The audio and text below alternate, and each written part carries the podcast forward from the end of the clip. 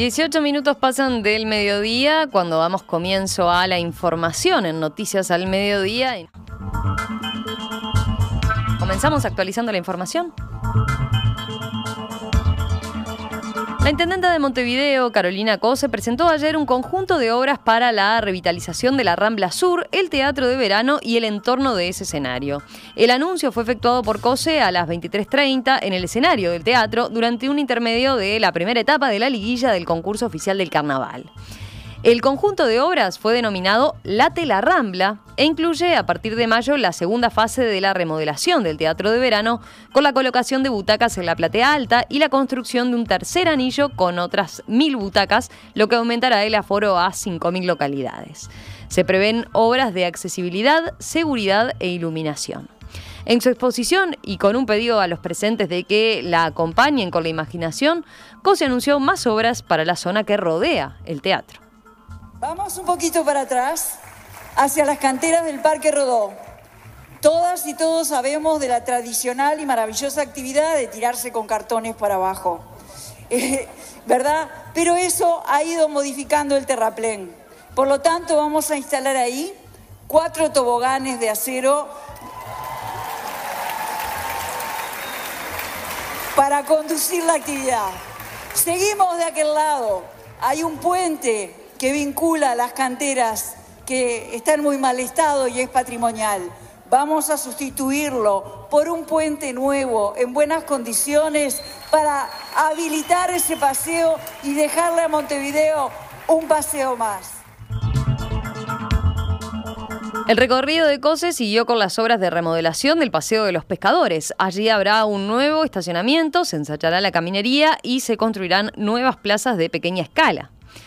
Habrá además un mirador y una grada ubicados en la dirección a la playa. Las obras incluyen la remodelación de la base de guardavidas y un nuevo espacio para los deportistas que practican natación en aguas frías. En cuanto a la Rambla, COSE anunció una nueva plaza de juegos infantiles para la zona de 1.500 metros cuadrados y una nueva ciclovía de casi 5 kilómetros de extensión que irá desde la calle Sarandí a Morales y desde allí hasta los clubes de pescadores y conectará con la bicisenda ya existente. Estará ubicada contra la vereda sur, ocupando el actual carril de estacionamiento que pasará a estar establecido al lado de la ciclovía en algunos tramos. Para la construcción del segundo tramo será necesario mover el cantero central de modo de conservar los actuales tres carriles de circulación. A partir de la implementación de la ciclovía, se adecuarán los límites de velocidad de la Rambla a 45 km por hora. Los límites quedarán señalizados con pórticos y sellos. El plazo estimado para la finalización de la ciclovía es entre abril y mayo. El resto de las obras serán desarrolladas y finalizadas antes de fin de año. Por otra parte, entre febrero y marzo serán sustituidas unas 1.600 luminarias a lo largo de 17 kilómetros en la Rambla. Cuatro hombres y dos mujeres fueron imputados con los delitos de trata de personas y asociación para delinquir por la explotación laboral de 28 venezolanos. El hecho generó repercusiones políticas debido al cargo que una de las involucradas tiene en el Ministerio de Defensa. La explotación laboral se producía en una cantera de piedras preciosas en la zona de Catalán, a 60 kilómetros de la ciudad de Artigas. Los venezolanos eran atraídos al país con la promesa de salarios de miles de dólares, pero la investigación de fiscalía determinó que solo cobraban unos 150 dólares. Además, se constató que al llegar a algunas de estas personas se les retenía el pasaporte y que trabajaban siempre bajo vigilancia. Todos los imputados deberán cumplir arresto domiciliario nocturno con tobillera electrónica por 120 días, tienen prohibido salir del país, debieron entregar sus documentos de viaje y no podrán comunicarse o acercarse a las víctimas a menos de 500 metros. Sobre una de las mujeres imputadas, el ministro Javier García aclaró que se trata de una funcionaria de carrera presupuestada y con más de 30 años de antigüedad en el ministerio. No es asesora personal ni cargo de confianza, indicó. Tomamos este conocimiento por la noticia pública que tuvo decir recién y, con la funcionaria del Ministerio de Defensa, funcionaria de más de 30 años en el Ministerio de Defensa, justo hablaba con el departamento jurídico, me dirán mañana, todavía no tenemos la notificación oficial de Policía o Fiscalía, pero bueno, la noticia es pública y por lo tanto, de acuerdo a derecho, se van a tomar las decisiones este, que haya que tomar desde el punto de vista administrativo, sumarial. En el Frente Amplio, en tanto, se acusó a García de omitir parte de la verdad. Según la senadora Silvia Nane, la mujer no estaba en su función actual por carrera administrativa, sino porque el ministro y demás autoridades así lo entendieron conveniente. Nane adjuntó al respecto una resolución de marzo de 2023 y apuntó, háganse cargo, escribió.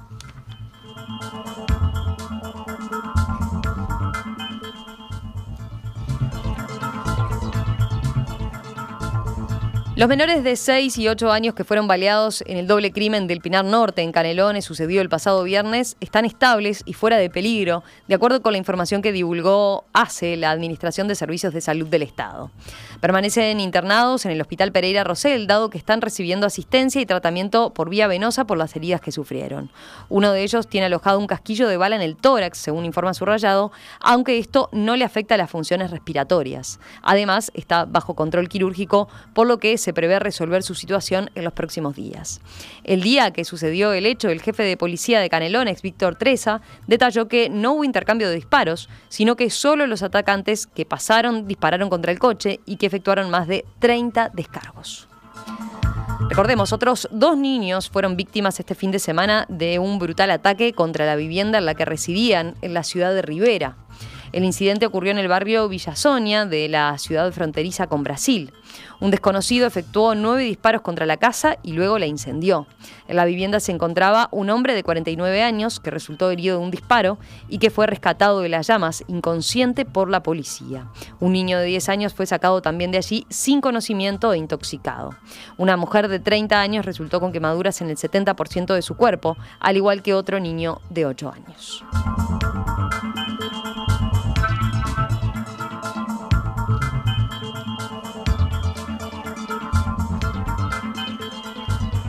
Si vamos al panorama internacional, en el Reino Unido el 55% de los exportadores sufren perturbaciones en el transporte de sus productos provocadas por los ataques hutíes en el Mar Rojo, con retrasos y costos adicionales, según informó hoy la Cámara de Comercio británica.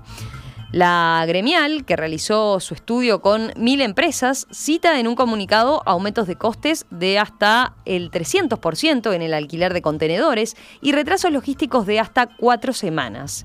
Las empresas encuestadas por la Cámara de Comercio Británica también mencionan, entre otras cosas, consecuencias indirectas en su economía, además de escasez de componentes. Recordemos, los hutíes, que controlan parte de Yemen, atacan desde noviembre los navíos mercantes en el Mar Rojo en solidaridad con los palestinos en el contexto del conflicto entre Hamas e Israel. Estados Unidos, aliado de Israel, lanzó en diciembre una coalición multinacional para proteger el tráfico marítimo en esas aguas estratégicas. Estados Unidos y Reino Unido informaron, de hecho, el sábado que atacaron 18 objetivos en 8 lugares distintos de Yemen en un operativo apoyado por Canadá, Australia, Bahrein, Dinamarca, Países Bajos y Nueva Zelanda.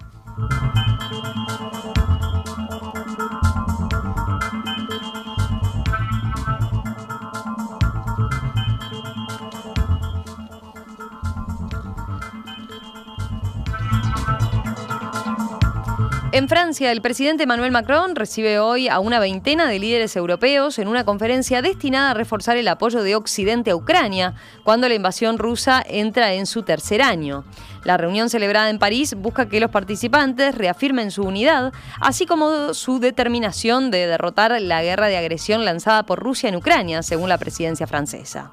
La victoria o la derrota de Ucrania depende de ustedes, dijo el domingo a sus aliados el presidente ucraniano Volodymyr Zelensky, que participará en la reunión por videoconferencia. La gran mayoría de dirigentes europeos, entre ellos el jefe del gobierno alemán Olaf Scholz, su par español Pedro Sánchez y el presidente polaco, participarán de esta reunión. De los casi 30 países participantes, la gran mayoría son europeos, salvo Canadá y Estados Unidos, que enviaron también representantes de nivel ministerial al encuentro. La conferencia es también una oportunidad de defender la autonomía europea en materia de seguridad que Macron ya reclamaba antes de la guerra, cuando planea la posibilidad de un se planea la posibilidad de un regreso de Donald Trump a la Casa Blanca. Según la presidencia francesa, en la reunión se examinarán todos los medios para apoyar eficazmente a Ucrania. Los responsables occidentales reconocen que Rusia corre el riesgo de imponerse en el conflicto en 2024 cuando Ucrania se quede sin armas ni municiones. Seguimos allí. Los ministros de Agricultura de los países de la Unión Europea estudian hoy en Bruselas propuestas para simplificar y relajar la política agrícola común bajo la presión de centenares de tractores que bloquean varios puntos de la capital belga. Recordemos el primero de febrero, durante una cumbre europea, alrededor de un millón de tractores y maquinaria agrícola transformaron a Bruselas en el epicentro de la ira de los granjeros europeos que protestan en todo el bloque, desde España hasta Polonia. Este lunes, el sindicato agrícola belga estimó que entre 500 y 800 tractores en las protestas en Bruselas, gran parte de ellos alrededor de la sede del Consejo Europeo, donde se está llevando a cabo la reunión de ministros. Al llegar hoy a la reunión, el ministro francés de Agricultura dijo que es urgente algo pragmático, operativo. Hay espacio para modificaciones dentro de las normas actuales. Sin embargo, apuntó que hay cosas que requieren modificar el actual el acta fundamental de lo que es la legislación del programa de agricultura común. Necesitamos marcar una trayectoria, sentar las bases de una política agrícola común que tranquilice a largo plazo, dijo. De su lado, el ministro alemán de Agricultura señaló que hay una gran cólera por las promesas no cumplidas, indicó. Mientras los ministros de Agricultura se encuentran reunidos, en España, en tanto, miles de agricultores se manifiestan hoy en el centro de Madrid. Haciendo sonar sus bocinas, decenas de tractores llegaron a media jornada hasta el Ministerio de Agricultura, frente al que varios miles de manifestantes desafiaron y desfilaron con pancartas en las que se podía leer, entre otros, el campo en el abismo y al gobierno le da lo mismo. Esta nueva movilización, que sucede a la del miércoles pasado, se produce mientras los ministros de Agricultura de los 27 bloques están, como decíamos, reunidos allí en la capital de la Unión Europea, donde centenares de tractores están paralizando esa ciudad también.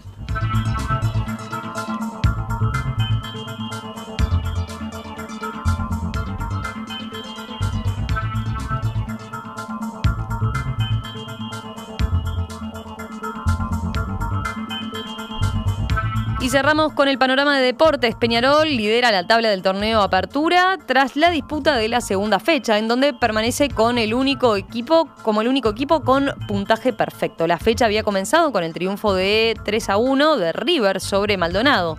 Racing, en tanto, venció 1 a 0 a Wanderers. Boston River y Danubio empataron 0 a 0. Cerro Largo y Fénix también empataron 0 a 0. Idéntico marcador resultó en el partido entre Liverpool y Nacional. Y Defensor, en tanto, goleaba 5 a 0 a Cerro en un partido en el que fue suspendido por incidente. Esta es Radio Mundo, 1170 AM. ¡Viva la radio!